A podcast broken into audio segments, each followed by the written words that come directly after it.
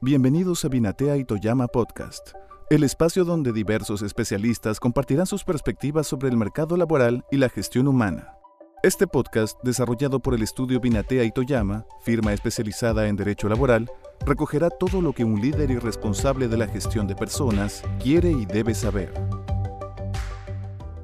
Hoy día vamos a conversar sobre temas de liderazgo pero es inevitable que eh, toquemos eh, como parte de, esa función de liderazgo el cierre de las brechas sociales, que en un país como el nuestro, en donde las desigualdades están a flor, de piel, estas se han hecho además eh, muy evidentes en los últimos años, a pesar del crecimiento que ha tenido el país. Y los ejemplos de ellas este, son varios, ¿no? Tenemos muchas desigualdades en materia eh, de seguridad, muchas desigualdades en materia de salud, de educación, de infraestructura, y por lo tanto eh, el poder cerrarlas es un reto que es necesario afrontar.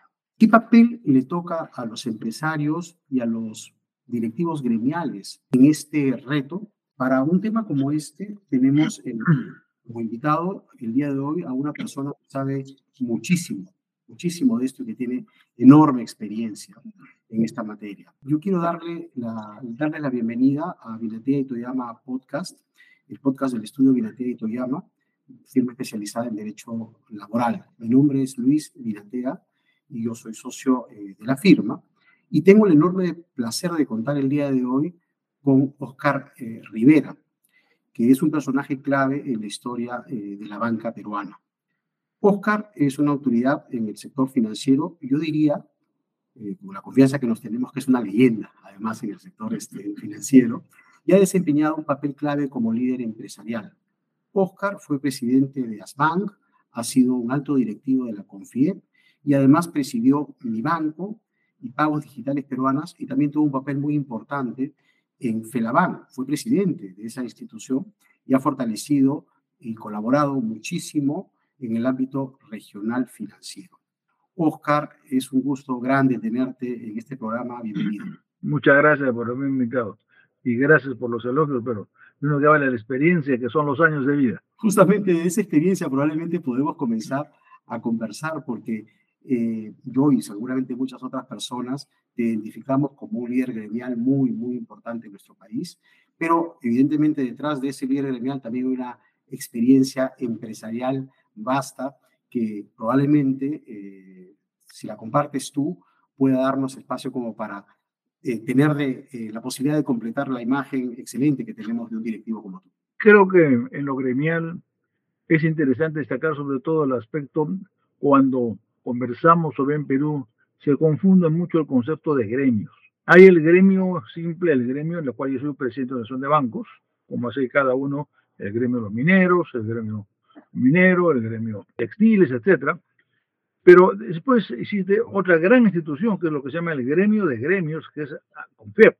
Pero creo que con el público en general hay una confusión entre CONFEP, por decir, por comparar CONFEP con la sociedad de minería, con la sociedad de industrias, o con, la, con ADEX o con otros. No, sociedad de industrias, ADEX son, digo, meramente gremios. Se deben al gremio en que sirven. Yo he estado antes de vicepresidente de, en ADEX, de vicepresidente, presidente de Sociedad de Industrias, eh, como gremio. Eh, bueno, con FIEP también he sido vicepresidente. Y entonces hay una gran diferencia de unas instituciones, el gremio de gremios con el gremio en particular. Y voy a hablar un poco en mi ejemplo, como es el gremio, lo que ha sido mi banco. Eh, perdón, Asbank. Estuve ahí en un principio porque yo presidente de Asbank, que fuimos uno de los fundadores con tres personas hace pues 25 años. El hecho para mí de ser presidente de un gremio, y así se los dije, y cada vez esto me imagino gustó a la banca, porque me quedé 11 años de presidente, y es que el presidente de un gremio debe defender al sector al que está trabajando externamente, levantar sus valores, ver lo que hay, e internamente decir a los agremiados las verdades, qué es lo que está pasando, qué errores están cometiendo, qué hay que cambiar, ¿no? Y a veces yo creo que uno se, hay que tener, yo diría, el valor y valentía, pues uno se enfrenta a veces a palos gruesos y no queda más remedio que decir lo que está pasando. Yo creo que para eso uno lo contrata. Si no, las puertas están abiertas y no se va. Bueno, esto yo creo que debería practicarse en todos los gremios, más creo que así no se practica tanto. Voy al primer paso. A veces no hay mucha franqueza interna. Tal vez ya los años, este, Lucho, me van a permitir, bueno, siempre yo soy muy franco en mi vida y creo que la franqueza y tener los valores muy claros en la vida es lo que uno yo creo lo lleva a triunfar, ¿no? Porque no hay de qué arrepentirse de lo que uno diga, por supuesto. Ser franco no es lo mismo que insultar o levantar otras cosas. Entonces, dentro de esta franqueza, creo que en el país, me voy a separar un poco los gremios, el empresariado en general y el país en general. Un día conversamos contigo un poco vinculado con esta reunión, me decías, bueno, tu experiencia en estos años que ha pasado, has visto muchos cambios, no visto muchos cambios. Pues mira, este, los cambios, por supuesto que han venido. Y mi manera de pensar en cuanto a los principios míos van, van, sólidos e iguales. Lo que ha variado es el país. Entonces es ahí donde tenemos que variar los conceptos de pensamiento. Este país, cómo ha ido evolucionando, cómo ha ido cambiando. Y entonces ahí va a llegar justamente un poco a la reacción de los gremios, en su comportamiento y su reacción. Porque no es tan igual manejar el gremio, un gremio X hoy que hace 50 años. Es totalmente diferente. La problemática es diferente, la tecnología es diferente, lo que, todo lo que hay. Entonces, como venimos a hablar un poco país me, pararás cuando sea necesario, porque pues, si me das cuerda voy a hablar mucho de repente. Yo sé, yo sé, pero es un placer escucharte, pero igual te haré preguntas a propósito de lo que vayas diciendo. Encantado.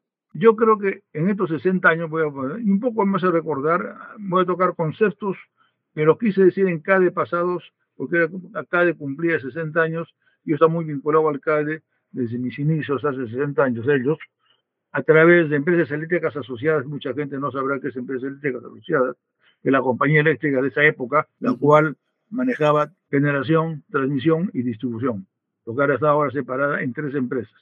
Y en, dos, en tres empresas, en cada sector todavía son en seis empresas. Esto es totalmente diferente antes. Voy a destacar esta parte porque en esa época, me estaba refiriendo al año 62, en el país económicamente habían solamente dos emisiones de papeles en el extranjero, en la cual la gente basaba su, su, seguridad de, la plata que guardaba eran en los bonos del banco hipotecario y en los bonos de empresas eléctricas que se cotizaban en la bolsa de Nueva York. Eran las únicas empresas que cotizaban en Nueva York allá por los años 60 y fue la única empresa que me tocó a mí eh, trabajar en ello en la parte económica en la primer préstamo del Banco Mundial para hacer la central de Winco, las obras de Malcapomacocha, etcétera, y ahora traen a Lima, tenemos, a, gracias a eso, porque pues tocar el tema de agua y demás cosas en el resto del país. Entonces, la visión es diferente. Y el empresario de esa época era diferente con otros problemas. Y el concepto de empresa era muy diferente. Antes la empresa era un señor que era dueño de la empresa, así siempre una empresa muy grande, pues era el presidente del directorio, mandaba y gobernaba. Eso ya pasó, sobre todo en la gran empresa. Voy a poner ejemplo, vuelvo a la banca nuevamente. Eso puede pasar en otros sectores, química, laboratorios, muchas cosas más.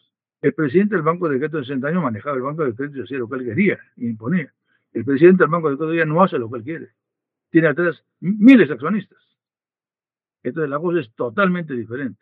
Me atrevo a decir que el actual, el, que era, el grupo que era dueño del Banco de Crédito en esa época, hoy no llega ni al 13%.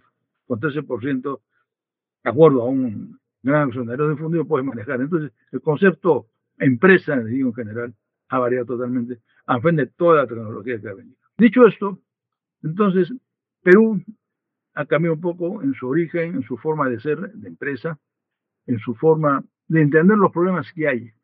Desgraciadamente, en estos lapsos de años, el Perú ha tenido un vuelco total de 180 grados. El Perú que era hace, hace 60 años es un país totalmente diferente al que era ahora, o un país que da pena, lástima en la situación que estamos. País no solamente en lo económico, porque yo que sea no solamente aquí el tema es económico, tema social, tema atención, tema político. Entonces, somos un país donde hemos perdido, totalmente los valores. Los valores, los empresarios. Voy a comenzar por los empresarios. Hay, como usted no dice que es el empresariado que ha perdido los valores. Hay empresarios que han perdido los valores. Hay policías que han perdido los valores. Hay políticos que tienen los valores por los suelos. Se han perdido los partidos políticos. No hay partidos políticos. Y aquí entra un poco también a la razón de los problemas diferentes. El hecho de que no haya partidos políticos es este desorden que tenemos básico. Somos tal vez uno de los pocos países, tal vez creo que somos el único de Latino, de América en general, que no tengamos partidos políticos. Tenemos acá la desgracia en que se hacen elecciones a través de 24 candidatos se dice partidos, pero no son partidos, son movimientos. O sea, no tenemos partidos, no hay filosofía, no tenemos alguien que venga atrás. Yo de muchacho, de demócrata cristiano, con mucho orgullo, bueno, soy provinciano que viene a Lima estudiar como muchos, porque Lima está plagado de provincianos, ¿no?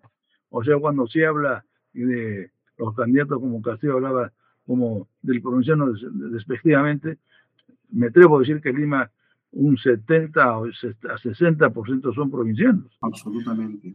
Entonces, con todo esto, este Lucho, la imagen de la empresa de antes ahora es, es un molco total. Es un molco total y también del empresario. Antes a veces se habla, bueno, ahora los empresarios no van, el empresario no va a las reuniones de tal o cual.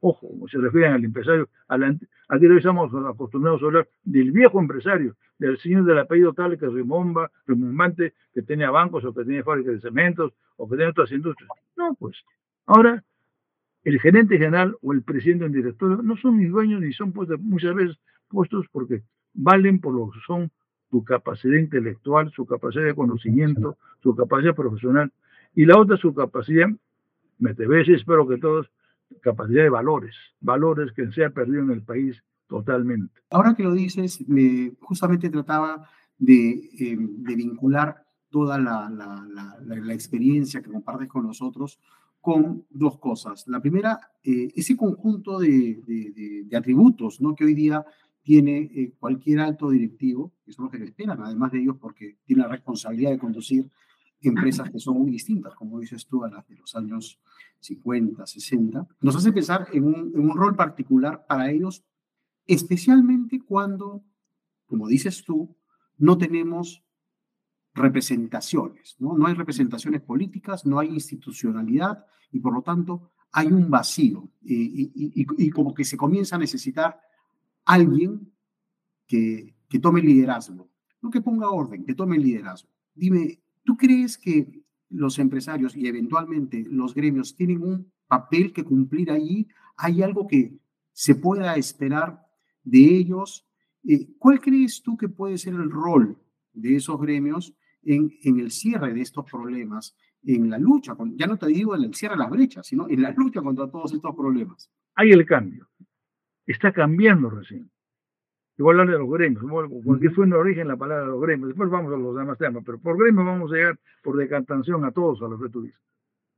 Recién los gremios están llegando un poco a mano de la gente joven. Y yo me jubilé a los 83 años, ahora tengo recién cumplidos 87, pero he trabajado hasta, hace pues, cuatro años. ¿no? Y a veces me dicen, Oscar, no vas a seguir. Yo creo que soy una excepción de viejos, porque, bueno, mucha gente me dice que no parezco lo que tengo, pero es que ya no estamos en edad de trabajar. Estamos en lo que llamamos el consejo de los ancianos. Vamos a aportar, ayudar, aconsejar. Ok, si hay valores, estoy tomando parte en la directiva, en otras cosas, en ayuda, de, apoyo a empresas gratuitas, abandonen totalmente, pero ahora la labor de la juventud, porque viene con otra preparación, tiene otros conocimientos entonces, esta preparación que hay para ser líderes recién está comenzando. Voy a referirme a Confiep. No es porque sea arequipeño y lo conozco, soy el presidente actual de Confiep, también de origen arequipeño, bueno, también de, nacido en Arequipa, padre arequipeño. Es un muchacho joven, creo que anda por los cincuenta y tantos años, ¿no? Como debe ser más o menos todos. Yo creo que el empresario es Debe ser un poco menos ruidoso. Por ahí debe por eso. Cincuenta y tantos, o cuarenta y tantos, no cerca de cincuenta. Ha hecho unas palabras el otro día que eran muy lógicas, en la cual daba los puntos de desarrollo que había que, apoyarse, habían de la educación, la infraestructura, cuatro o cinco pilares básicos. Bueno, que esos son. Pero vuelvo nuevamente al gremio, y esto que digo el gremio se repite por todos lados en los gremios. Tenemos, estamos en la unión, decimos que estamos dispersos. Se habla de los partidos políticos, que no estamos los partidos políticos, no hay unión. Todo esto sale esta diversidad de partidos políticos y la crisis del país porque disculpa que insista mucho en los partidos políticos, porque es nuestro nacimiento de crisis. Porque quien va a gobernar el país es el producto de estos partidos, no va a ser ni tú ni yo. Si hablo de votación, bendito sea Dios, estamos en una desgracia en el mundo, ¿no? No sé qué nos pasa.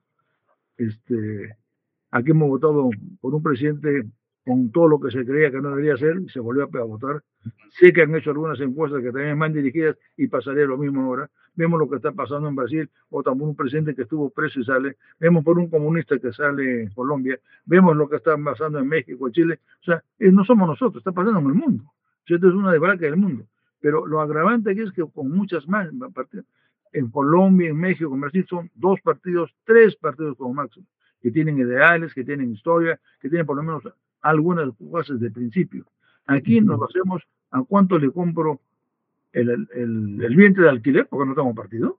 Si estoy pagando un señor sinvergüenza que bien vende a esto, nuestra jurisprudencia permite que pase esto, lo que el cual todavía. Ninguno es valiente hasta ahora de decir el valor, esto no sirve para nada, se tacha. Hay partidos políticos, si hay solamente dos, votaremos para dos, porque tenemos que tener 20. Entonces, todo esto trae, entonces, Lucho, el tema que lo, los líderes que deben de salir, tienen que salir muy unidos. Y desgraciadamente en Perú nos pasa un poco, no somos unidos. La envidia es tremenda. La envidia que hay entre todos los celos, la sacada de piso, la zancadilla, eso produce a todos los niveles. Entonces, el liderazgo que debe haber es mucho más difícil ser líder ahora que lo que era ser líder hace 50 años. Tienes que luchar contra una serie de cosas, tienes que luchar contra todo lo que hay, contra los tuyos. Que los mismos tuyos pasan. Ponga ejemplo y vuelva al gremio. Ahí este gremio vemos es con FIEP. Decían antes, yo sido vicepresidente de la industria está mucho tiempo, presidente del comité químico, vincula mucho a la, industria por la parte del lechero, etcétera, etcétera. Pero hoy Iluminación se les ocurre allí nuevamente formar otro gremio similar a Confiep. En vez de unirnos todos, nos desunimos. Y de repente mañana será un tercero, y serán tres grupos que hablen y cada uno con... Mi con el interés primordial será país, pero no comunamos, no hacemos fuerza común. Entonces, nuestro gran problema en el país, y creo que hay que decirlo con toda claridad, y, y creo que los años que tengo considero me dan la libertad, pero sobre todo la obligación de decirlo. La obligación de decirlo porque debemos soltar los intereses que hay, nuestros valores, como a ti a mí en la, en alguna, cuantos de nosotros de todos los niveles sociales se les han inculcado, se están perdiendo. Y todo esto es justamente donde vienen todas estas peleas. Esto es crisis. Es crisis que no solamente está pasando en el Perú, crisis que está pasando en la Iglesia Católica. Vaticano II, según abajo la Iglesia Católica, es una crisis tremenda. Los jesuitas tenían hace el año de, cuando fue el Vaticano II, tenían 30.000 eh, sacerdotes, ahora tienen 3.000. Y así puedo hacer todas las horas. Digo, porque lo he seguido mucho gracias al, al, al COVID, he tenido oportunidad. De, soy un hincha de, de YouTube en el cual he seguido todas las charlas y cosas que hay. Entonces, lo que hoy es ¿Qué va a pasar en el país cuando no hay líderes, cuando no hay gente para unirse? No, sí. Noto una visión eh, un poco pesimista, ¿no? De tu parte, pero también realista porque efectivamente hay una, hay una tarea, hay una ausencia, ¿no? De, de, de institucionalidad, pero además también de, de, presencia de partidos políticos. Pero, pero esto, esto desde tu punto de vista, eh, ¿no tiene solución o es que es más bien la oportunidad para que los jóvenes líderes, sentados seguramente en los gremios, puedan este, asumir un rol. ¿Tú ves ahí alguna oportunidad? de ¿Ves luz al final del túnel o crees que no hay nada que hacer? Tú lo has dicho, pues decía los jóvenes, la oportunidad de los jóvenes. No, no, yo no soy, no, no, no quisiera que me tomen como un derrotista, estoy diciendo los daños que tenemos. El, los, los, los daños al barco es su navegación. El barco uh -huh. va a seguir navegando y va a seguir navegando porque tenemos un país maravilloso. Es un país que Dios nos ha dado que tenemos todo. Uh -huh. Aquí tal vez existe los arequipeños que nos dicen, ¿no? Cuando Dios creó Arequipa, dicen, te va a poner una ciudad maravillosa, un cielo lindo, un mister maravilloso, una campiña bestial, pero te voy a castigar con los arequipeños. Ahí es tu castigo. Bueno, el Perú parece igual. Tenemos todo bendito, costa, minerales, aire, pescados, todo hay, todo podemos hacer. Traer agua de la selva a la costa, por ser antes me refería al agua, irrigaciones por toda parte, pero no hacemos nada. Entonces yo creo que esta juventud, que ahora viene con nuevas fuerzas, con una, son los que tienen ganas de trabajar y hablo con muchos jóvenes, ¿no? gente de los 40, tantos, tienen ganas de trabajar. Yo creo que eso hay que apoyarlo y hacer causa común. Al decir lo negativo que he dicho antes, Lucho, me quiere decir que la gente despierte un poco de no ser tan egoísta. Sí, y además porque tengo la impresión, Oscar, y eso me parece que lo hemos conversado en algún momento, hace algún tiempo, en esas conversaciones largas y bonitas que hemos tenido, que este, los tiempos de bonanza nos llevaron a enfocarnos en lo individual, ¿no? Y pareciera ser que en algún momento eh, ya era necesario, ya era necesario que comenzáramos a pensar en la comunidad, empezar en, en el grupo, ¿no? Y, y, no enfocarnos en lo, en lo estrictamente individual y dejar de lado esos egos que tú, que tú has estado mencionando, ¿no? Entonces, este, ¿tú crees que esta sí es la oportunidad como para comenzar a desarrollarlo? Y me parece que esta explicación que tú, que tú hacías una explicación que puede confirmarse o puede constituirse en esa oportunidad de la que hablábamos. A mí me gustaría saber qué rol, o mejor dicho, ¿cómo viste tú el, el trabajo gremial cuando estuviste en Asbank? ¿Y, y qué cosa implicó esto? O sea, mejor dicho, ¿cómo fue tu mirada de, de, de, la sociedad en ese momento en términos, por ejemplo, de inclusión financiera? ¿Qué parecido encuentras tú entre el esfuerzo que hay que hacer para incluir a la gente en, en, en el sector financiero, en el mundo financiero, al pequeño empresario, a los que no tenían acceso, con las necesidades que tenemos hoy y los retos que puede tener un, un líder gremial joven, un líder empresarial joven. Vinculado con lo que tú me dices, más que en Felaban, me voy a pensar cuando creamos mi banco. Mi banco era mi banco, banco de la microempresa. Netamente uh -huh. dirigido ese sector. Venía esto de una, que existe hasta ahora, una ONG de acción comunitaria del Perú, que fue la que entró como accionista con accionistas de bancos locales del de, de extranjero, ONGs del extranjero. Bueno, aquí era justamente nuestro gran problema que tenemos, y creo que es el más grave porque no existe en, en América el volumen en relación de población de lo que tenemos de informalidad. Más o menos el 70% calculo de, de, la situación flotante que hay en el país productiva, el 70% es informal. Y el 30% restante es justamente con el cual se mantiene el resto del país. Y entre el 70% que mantiene el resto del país, está concentrado mucho en industrias muy pequeñas que llegan a ser el 2-3% del aporte. Lo cual quiere decir que este 30%, y hasta me atrevo a decir de repente, al final puede ser un 95% de los este, del país viven casi de un 5, 5%. De aquí viene el aspecto económico. Tenemos que borrarnos, esta, la gente de la microempresa no quiere mis favores de miseria, de comiseración, sino que quiere trabajar. La experiencia que tengo es gente, cuando estaba en mi banco, dimos cursos gratuitos, se, se invertía más o menos dentro de las posibilidades que habían, dos millones de dólares anuales al principio para capacitar, capacitar comillas, digo, este, más que dar capacidad muy, muy leve en cursos de contabilidad básica, marketing, etcétera, etcétera, es capacitar a la gente. Ellos lo que tienen es apoyo para ayudar, porque el peruano tiene una facilidad tremenda, es como en el fútbol. Gambeteamos, cambian de puesto aquí igualito. Si mañana los zapatos pueden vender puestos de tal cosa, cambian el trabajo y salen. Pero hay que orientarlos, hay que justamente formalizarlos. Y para formalizar hay que comenzar el gobierno hay que ver que se formalicen. Pues si formalizan y le ponen la tablita delante, para ser formal tienes que pagar tal impuesto, tal impuesto, tal impuesto, no van a entrar en la vida. Estamos provocando justamente el escape, proponiendo uh -huh. que más nadie entre. Entonces yo creo que eso es producto de que políticamente los partidos, hay, esto lo piensan, son reformas que hay. Un congreso como el que tenemos, o congresos pasados desgraciadamente, no han hecho nada de esto. Más están preocupados en, en otros temas, ya no, ya no quiero politicar más en ese sentido, no les interesa eso, no tocan estos temas. Se preocupan más de la inauguración de o de sonceras como la inauguración del estatal o el día del, del, chicharrón o lo que fuere, uh -huh, y no entran uh -huh. a temas como estos que hay que comenzar a analizar, donde tenemos que hacer mucho. Donde a su vez los bancos, que hay algunos dedicados como esta banca, y a muchos bancos, tales que mi banco fue comprado, pues, por, pongo el ejemplo peruano, igual está pasando en Colombia, igual está pasando mucho en México, en Chile algo, en, en Brasil también. Lo digo porque cuando estábamos allá, nos buscaban para abrir banco en Chile, abrir banco en México, en varias partes, o sea que conozco los mercados, igual en Argentina.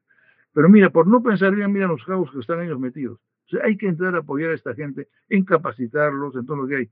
Pero voy al tema que tú o un mes, un mes conversamos sobre el presidente de Confep, los lemas que ha puesto ahora. Aquí viene el primer tema, educación. No vamos a ir nunca adelante si no vemos la educación. Educación no es la solución que trajo Velasco con el gobierno militar. Cuando dijeron hay 50 escuelas por decir y tenemos 100 alumnos. ¿ah? Entonces la solución es que cortemos la mitad de la mañana para una clase y la mitad para la misma, la misma a otro grupo de gente. Entonces se le da clases incompletas a un grupo y clases incompletas a otro. Esa fue la educación en Velasco. Pues, como seis escuelas, pero no había capacidad. Actualmente tenemos que comenzar la educación, pero por un ras total. Castillo ha hecho un gran daño. Tenemos mm. profesores que no saben nada de lo que están enseñando, no conocen nada de la tecnología. O sea, ¿qué pueden enseñar? ¿No? Igual pasa en las universidades nacionales. ¿Y tú crees que hay un espacio para que desde la actividad eh, gremial se pueda hacer algún aporte en materia de educación? ¿Hay una forma de articular el esfuerzo eh, gremial o de repente eso configura una suerte de inspiración para que eh, haya un aporte en ese ámbito o en el de la salud, por ejemplo, o en el de la seguridad, que son los temas que tocó justamente Alfonso en su última presentación. ¿no? Yo creo que esos temas como son salud, educación, desarrollo, todo lo que hay, hay que participar, están en la obligación de participar. Pero no sé si en un sentido tan amplio como tomar volúmenes de trabajo fuerte. Yo creo que están capacitados por decir, y lo hemos conversado con unos gremios, todos los gremios tienen sus problemas de importación, exportación o lo que fuera, y saben todas las trabas que tienen y todo, que siguen aumentando año a año, ha ido creciendo todas las trabas. Si cada gremio hiciera cuál para ellos sería la técnica lo más simple para exportar o importar, o para hacer tal trámite, simplificaríamos el, trámite y el volumen de, de, de agilidad de trabajo. Esta agilidad de trabajo permitiría mayor sería más fuente de trabajo, mayor rapidez, mayor volumen. Si hubiera todo esto, habría ver, trabajar gobierno con muchos gremios, pero analizar la parte de impuestos. No es que se cree un grupo de excepción, sino es ir manejando por escalas. Por escalas. ¿no? Entonces, ¿por qué aquí lo que entramos es más que nada, no entramos a escala, entramos a subsidiar? Falta algo, subsidiamos. Falta medicina, subsidiamos. Falta comida, subsidiamos. Hay que, este, todo subsidio. No, es al revés. Ayúdalo, dígale menos. Conforme vaya creciendo, le va cargando, como ha pasado con todo. Pero eso es lo que nos falta. Yo creo que los gremios, las universidades, ¿qué hacen las universidades que no colaboran? Las universidades están mudas. ¿Qué hacen los colegios profesionales? No dicen nada. Mira, un ejemplo, colegio profesional, como había aportado el Colegio de Ingenieros, un aporte para la carretera central, lo que me hace fabuloso. De un aporte, esto no debe ser así, debe ser así, la carretera debe ser por nuevo rumbo, porque parece que la ruta que querían hacer pues está, digamos, dirigida a un poco a intereses este, de personas políticas de la zona de Huancayo, etcétera. Entonces, hay que rumbar. Entonces, entran los colegios, los colegios médicos, ¿qué hacen? Más se preocupan qué pasa con las vacunas, ¿por qué no hablan? Sí, sí, hay, hay una, sí, yo también tengo una visión muy crítica respecto al papel de los colegios profesionales, que yo creo que han entrado en un proceso de, de deterioro ¿no? en los últimos años y el rol que tenían, por ejemplo, eh, antes de los 80 era un rol mucho más activo y mucho más comprometido con la sociedad. ¿no? Eh, hoy por hoy son grupos de interés en muchos casos, no sé si en todos, pero en muchos casos, y por lo tanto ese, digamos, esta preocupación que tú planteas respecto de lo que pasa en todas las otras instituciones también está presente ahí. Es curioso, ¿no? Pero pareciera ser que el deterioro es transversal. Lo toca todo, ¿no? Lo toca todo y en todos los ámbitos. Es dicho, transversal. Es transversal, lo toca todo y, y, la verdad es que genera una sensación de, de escepticismo, ¿no? De, de, frustración, probablemente. Yo te diría que no solamente la tienes tú, sino la tenemos muchos peruanos. Pero yo quería apartarme un poquito de esto y más bien entrar a una, eh, a una dimensión ya más personal. ¿no? Tú, Oscar, recibiste hace un par de años eh, un premio muy importante, fuiste reconocido en CADE, en el CADE 2022, eh, por tu aporte y tu compromiso con el país. ¿no? Ese tipo de reconocimientos es important, son importantes porque no son solamente reconocimientos a una persona, sino que tienen su eje principal en el aporte el aporte que se hace al país, que es lo que finalmente eh, define eh, a las personas y, muestra, por otro lado, cuáles son sus valores, cuáles son, cuál es su visión, cuál es su, idea de país. Eh, con esa experiencia y con ese reconocimiento, y yo lo recuerdo muy bien porque leí artículos, he conversado contigo de esto, con familia también, este, te, pregunto, ¿qué acciones consideras que necesarias, que, debería llevar a cabo un, un, gremio para ser impulsor auténtico ¿no? del, del, del, beneficio para el país. Eh, ¿Tú qué le sugerirías a los gremios? a ver, en esto hay que meterse y esto es lo que hay que hacer. Tal vez caiga un poco lo que antes. Cada gremio conoce su sector al revés y al derecho. Entonces, cosas como estas que les hablaba, lo que es aduanas, lo que es impuestos, lo que es controles, lo, que es el desarrollo, el gremio de construcción, todo lo que sea el desarrollo de construcción. Eh, ¿Qué está pasando con las carreteras? ¿Por qué no, tenemos una política, ver qué se hace en otros países, una política no solamente de construir o hacer? Aquí nadie tomamos en, en conocimiento o monetariamente como presupuestalmente para lo que es después reparación. Se hace nuevo, llegan patrulleros nuevos, carreteras nuevas, a los seis años o cinco años se acabó todo. No entramos a la reparación, Nosotros hemos colaborado con la policía, con patrulleros cuando estaban en zona, porque teníamos pues, lo que es el, como gremio de banca, lo que es las Águilas Negras, y patrulleros que los reparamos y seguían funcionando. En cambio, los patrulleros de la policía se malograron y iban al, al, al, costado. O sea, presupuestamente tenemos que entrar, por eso, entrar a mucho con el gobierno. Van a decir que estoy, es que si no corregimos a la manzana podría lo que hay que hacer, ¿qué gano yo haciendo una magnífica empresa cuando no voy a tener luz, no voy a tener energía? Tenemos que ver qué hacemos por país. Ahora, esto no es fácil. Quiero decir, tenemos una manzana tan podrida y vos metiste otro colegio más, colegio de abogados. ¿Qué dice el colegio de abogados? Mudo. Ah, ¿Qué está pasando en ese poder judicial grande? Me felicito tener una magnífica defensora fiscal, pero para gran parte de los fiscales que son, estamos viendo, ¿no? Eh, los gremios profesionales, evidentemente el, Colegio de Abogados es uno de ellos, tienen mucho, mucho que, decir y, no lo hacen, ¿no? Y, tienen un, se nota más bien un vacío, la falta de presencia de estos en, en un momento de, en el que se, se demanda su, su, presencia de manera inactiva.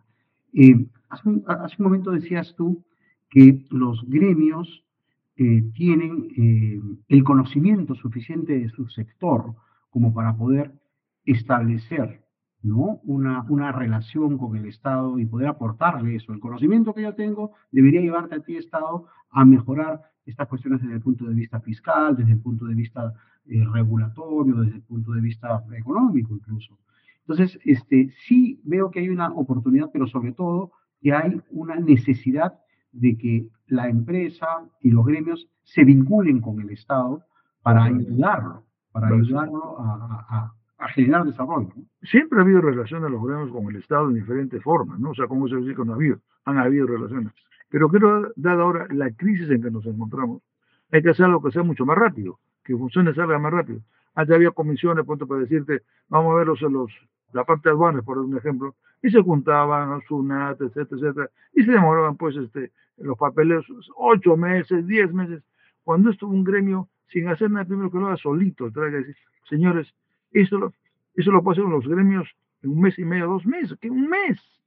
Las empresas lo ven día a día, hacer los pasos, es una, cosa más simple. ¿Dónde me paro? ¿Qué Y esto, por supuesto, lo llevan como ejemplo para discutir un momento dado con el Estado. Porque ahora va a decir, ah, los gremios están manejando el Estado. No, el Estado entra a ver cuáles son sus controles. Y me imagino que los gremios van a poner ahí, como raramente se ha hecho, aquí van a ser los puntos de control para nosotros. ¿Cómo van a ser los controles? Pero eso no hay. Es un ejemplo que, mire, pondríamos el, marcha, al país en marcha en volumen.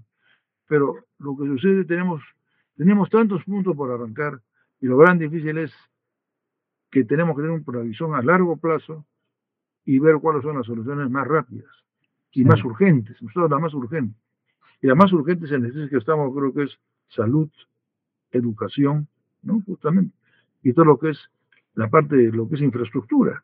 Si no hay carretera, no sé, no, da lo que estamos hablando no va a funcionar. ¿no? Yo quería pedirte, eh, ya, ya, un poco para finalizar esta conversación, eh, que me digas qué, qué, le recomendarías tú. Es una especie como de, de, pedido especial para, para los ejecutivos y para los directivos que hoy día tienen la responsabilidad de, de guiar gremios, de representar, de guiar empresas, de representar a las empresas en los gremios y eventualmente a, aquellas que, que, tienen este o que tienen el papel de actuar como gremios de gremios. ¿no? ¿Qué recomendación les darías tú para que ejerzan un, un liderazgo positivo, un, un, liderazgo que les permita ser actores clave en la construcción de un futuro mejor para el país? Hablar con franqueza, tener ganas de hacer las cosas, me atrevo a decir, creo yo, honestidad y capacidad, pero los gremios que están actualmente lo poco que conozco a, los principales directivos me parecen personas que reúnen todos los valores en ese sentido, es tratar de unificar a su gente y ver el desafío que tenemos por delante, ver el desafío que somos, van a ser gente que vamos a pasar a la historia en el futuro, por lo que significa este país. Va a ser más fácil levantar este país que levantar otros países. Tenemos a Dios gracias un Banco Central de Reserva que nos va a dar estabilidad, es un apoyo mayor. Está, tenemos un ejemplo, lo que tú me pides, Lucho, ahora, es justamente, por suerte hay una economía fuerte, el Banco Central, y estamos mal en lo otro. Otro que está mal en todo. Entonces tenemos un punto de apoyo, un punto de apoyo por el cual podemos salir. Hay el valor de decir las cosas con valentía. Yo creo que, hablando con la verdad, yo creo que la mejor espada que puede la verdad. Y con la verdad vamos a sacar mucho en el país. Que tomen los jóvenes profesionales el valor de juntarse, pedir a sus familias, como me ha pasado hoy, te pasará a ti, me pasó a mi familia, pues voy a estar no mucho tiempo con las familias, porque a menos del trabajo que es el trabajo, la parte de llamar es el tiempo extra. ¿no? Entonces el tiempo extra es el tiempo que te demanda. Bueno, el, los cónyuges, porque bien sean los dirigentes femeninos o masculinos, los cónyuges correspondientes, acceden un poco, un poquito significa viajar, salir. No se puede dirigir la cosa sentada en Lima, hay que salir fuera de Lima, conocer más, conocemos más, pero conocer qué está sucediendo. Pongo un ejemplo cuando estamos en Confío con el vicepresidente y con Martín Pérez, llegamos a provincia a ver los hospitales. Creen que queríamos comprar los hospitales, la gente de los hospitales, que era, íbamos a ver la plata nuestra, el sector privado, en que se está invirtiendo. Y nos encontramos con cada desastre tremendo. Por eso voy, es, ganemos, luchamos por nuestro país, tenemos un maravilloso país, como digo, hagamos por nuestras, las generaciones que vienen atrás, y creo que todo va a ser compensado tremendamente. Me encanta escuchar lo que estás diciendo porque nos has planteado al principio un panorama complicado, lo has descrito con la crudeza, que la sinceridad que tienes te, te permite hacerlo. Y a pesar de eso, nos dices, este, vale la pena trabajar por esto, ¿no? Vale la pena sacarlo adelante y sobre todo vale la pena sacrificarse por ello, ¿no? Este, si yo eh, tengo que resumir o extraer un mensaje de todo lo que has dicho, me quedo con eso, más allá del mensaje que tú le acabas de dar a toda la, eh, digamos, a todo el grupo de ejecutivos, a todo el grupo de directivos que hay en nuestro país, de hablar con franqueza, de, unificarse, de, hacer un esfuerzo común por el, por el país. Yo me llevo de cada conversación contigo, Oscar, este, enseñanzas y, y este, enseñanzas muy grandes, ¿no? De manera que eh, tengo que agradecer muy, muy, especialmente. Pero en este caso, además, quiero agradecerte por haber estado con nosotros en este programa que es muy, muy, muy especial y que para nosotros en Minete de Toyama es, este, es clave y parte de la, de la imagen, no de nuestra firma, sino de las personas que pueden aportarle a ella desde su lado y de su experiencia y aportarle también al país. Así que, eh, de verdad, Oscar, que te agradezco muchísimo el que hayas estado eh, con nosotros. Este es un programa, creo yo, memorable. Y este, te pido que, que, nos, este, que sigas colaborando, que sigas colaborando con, con el país desde la posición en la que estás, porque tus palabras y lo que compartes con nosotros es de gran, de gran inspiración, valor y aprendizaje. Era con el alma. Bueno, tú has dicho muy buen resumen sobre lo que es mi pensamiento. Y tú están dando ustedes un ejemplo justamente de lo que es trabajar por el país. Estudio de abogados están haciendo esta labor de difusión, esta labor de llevar opiniones a otro sector que otra gente no lo ha pensado. Son cosas como estas. A veces el apoyo al país no solamente es sentarse y invertir muchas cantidades de plata, hacer cosas como la que hacen ustedes. Es cada uno pone un grano de arena para levantar un, gran rascacielos. Y eso es lo que necesitamos. Construimos la Torre de Babel, con los diferentes pensamientos políticos, pero saquemos adelante todo con comprensión. Y sobre todo pido honestidad y lealtad. Es lo primero. Gracias, Lucho. No, gracias a ti. Eh, los invito a, a, seguirnos en nuestros canales de, de Spotify y Apple Post, eh, Podcast, buscándonos como Vinatea y Toyama Podcast. También pueden ver este video completo de esta entrevista en nuestro canal de YouTube. Hasta el próximo episodio de Vinatea y Toyama Podcast y muchísimas gracias por estar con nosotros.